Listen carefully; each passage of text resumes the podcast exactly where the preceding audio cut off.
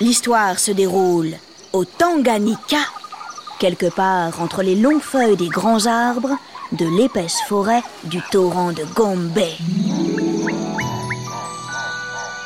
Le Tanganyika Oh, c'est très loin. C'est un territoire situé à l'est de l'Afrique, bien au-delà de la mer Méditerranée. Un jour, il s'appellera la Tanzanie, mais nous n'y sommes pas encore.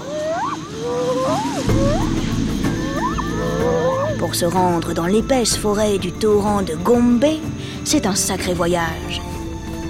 Il faut prendre des avions, des trains, des bus et des bateaux.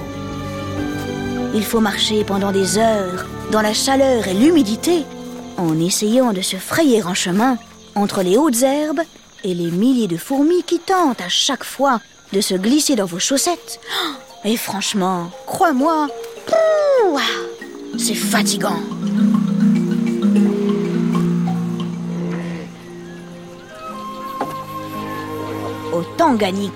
Vivent des flamants roses, des girafes, des hippos, c'est comme ça que j'appelle les hippopotames, des lions et surtout des chimpanzés. Pendant près de 20 ans, une femme anglaise a étudié ces grands singes. Elle les a observés pendant des heures cachés dans les feuilles au sommet des arbres, les jumelles collées aux yeux. Elle a vécu parmi eux, exactement comme eux. Fascinant, n'est-ce pas? 20 ans, quoi? Ça te paraît beaucoup? Mais tu sais, comme elle le dit elle-même, il faut être très patient si l'on veut apprendre à connaître les animaux. Cette femme s'appelle Jane Goodall et tu vas voir, c'est une femme plus qu'épatante.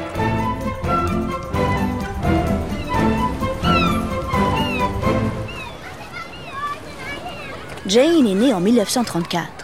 Enfant, elle vit dans la petite ville de Bournemouth, tout près de la Manche. J'ignore si tu as déjà eu l'occasion d'y aller, c'est très joli comme coin.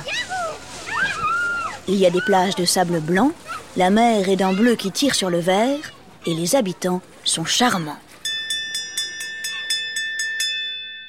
Jane n'aime pas tellement l'école. Ce n'est pas qu'elle est mauvaise, au contraire, elle a plutôt des bonnes notes. Mais elle préfère, et de loin, passer du temps avec les animaux. Vers l'âge de 5 ans, elle s'enferme plusieurs heures dans un poulailler avec une poule. Pourquoi faire, à ton avis? Eh bien, pour l'observer pondre un œuf.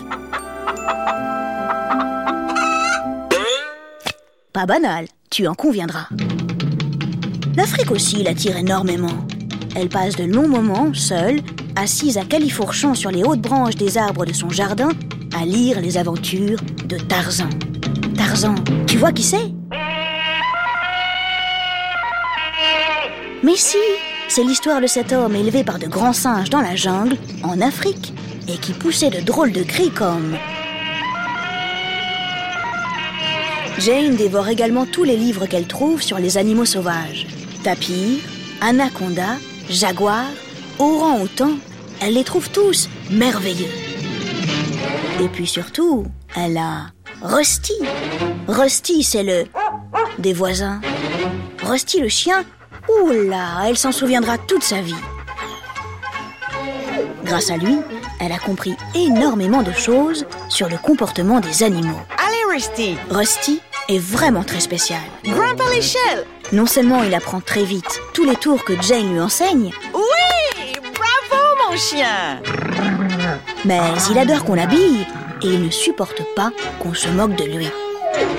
Jane observe attentivement chacun de ses mouvements. Elle le trouve vraiment fascinant. Peu à peu, elle se rend compte que Rusty organise son emploi du temps en choisissant des activités très précises.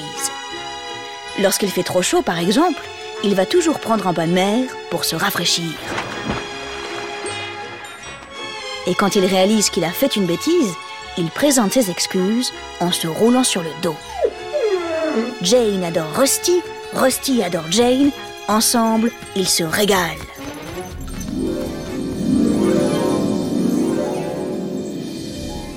Jane grandit. Elle n'a qu'un rêve, qu'un désir, observer les animaux et pourquoi pas aussi aller vivre en Afrique. Comme souvent, la vie va lui faire prendre quelques détours.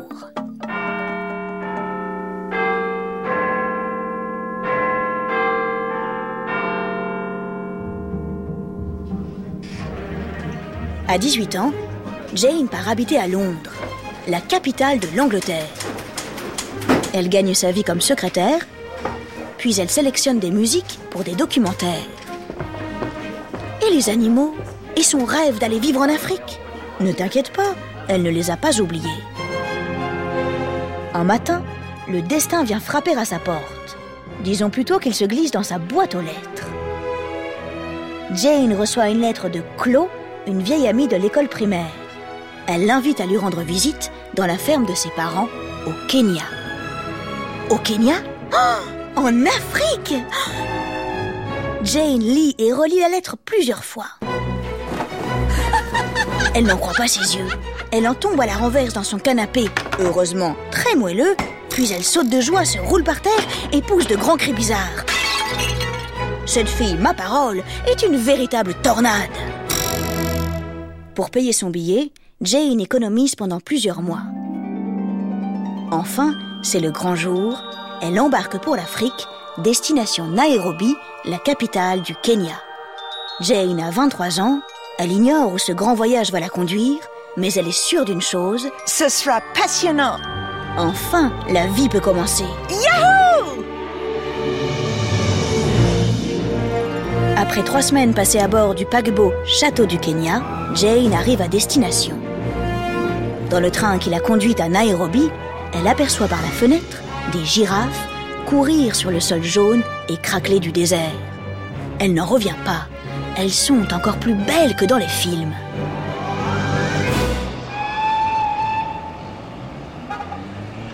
Nairobi est une grande ville très animée. Jane trouve rapidement ses marques. Chaque fois qu'elle rencontre une nouvelle personne, elle lui raconte sa passion pour les animaux. Si bien qu'un jour, Claude lui suggère une très bonne idée. Puisque tu aimes tellement les animaux, pourquoi tu ne contactes pas le professeur Louis Leakey? Le professeur Louis Leakey?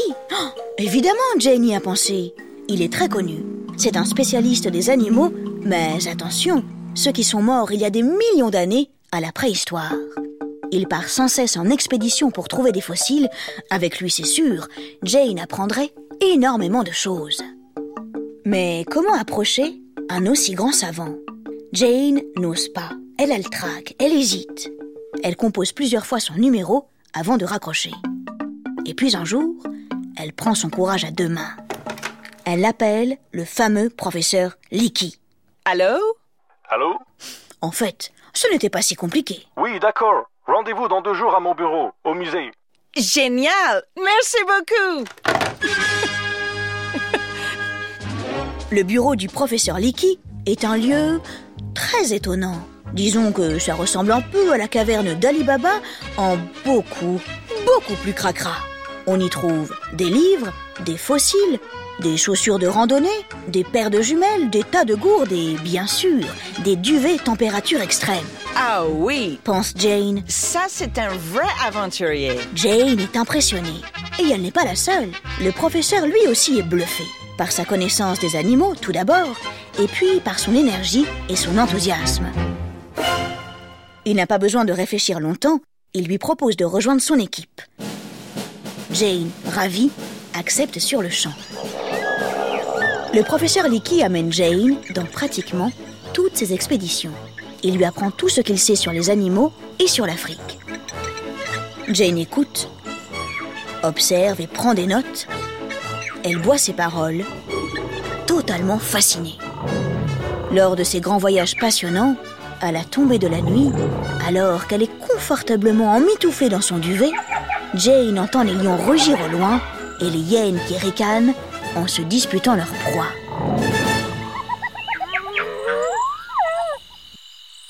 Je ne sais pas toi, mais moi, j'aurais sacrément la frousse. Mais pas Jane, tu vois. Elle trouve ça absolument magique. Entourée de tous ces animaux sauvages, elle se sent comme un poisson dans l'eau. De temps en temps, le professeur Leakey parle d'une magnifique réserve, plus au sud, de l'autre côté de la frontière, dans la forêt du torrent de Gombe, où vivent des chimpanzés. Ces grands singes, raconte-t-il, sont absolument incroyables. Il aurait bien besoin que quelqu'un aille les observer pour faire avancer ses recherches. Hélas, il ne connaît personne qui accepterait de partir aussi longtemps, mener ce travail extrêmement intéressant, mais très prenant et sûrement aussi un peu dangereux. Jane, elle, n'a pas peur. Au contraire, ça la fait rêver. Observer ces chimpanzés, elle en meurt d'envie. Elle finit par en parler au professeur. Derrière ses petites lunettes rondes, le malicieux Licky plisse les yeux, il sourit. Enfin, ma chère Jane, je n'attendais qu'une chose, que vous veniez m'en parler. Sacré professeur, il avait bien calculé son affaire. Il sait en effet que Jane est la personne idéale pour ce travail de longue haleine.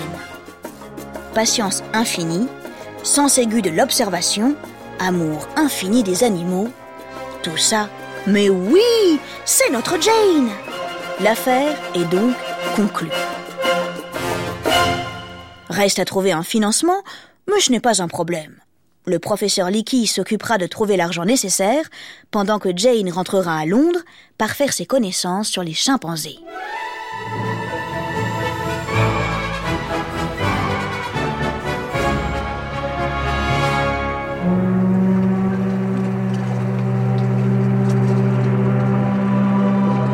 Nous sommes en 1958. Jane reprend le bateau. En un an, elle a beaucoup changé. Elle est devenue une aventurière. Désormais brillent dans ses yeux les milliers d'étoiles du firmament africain.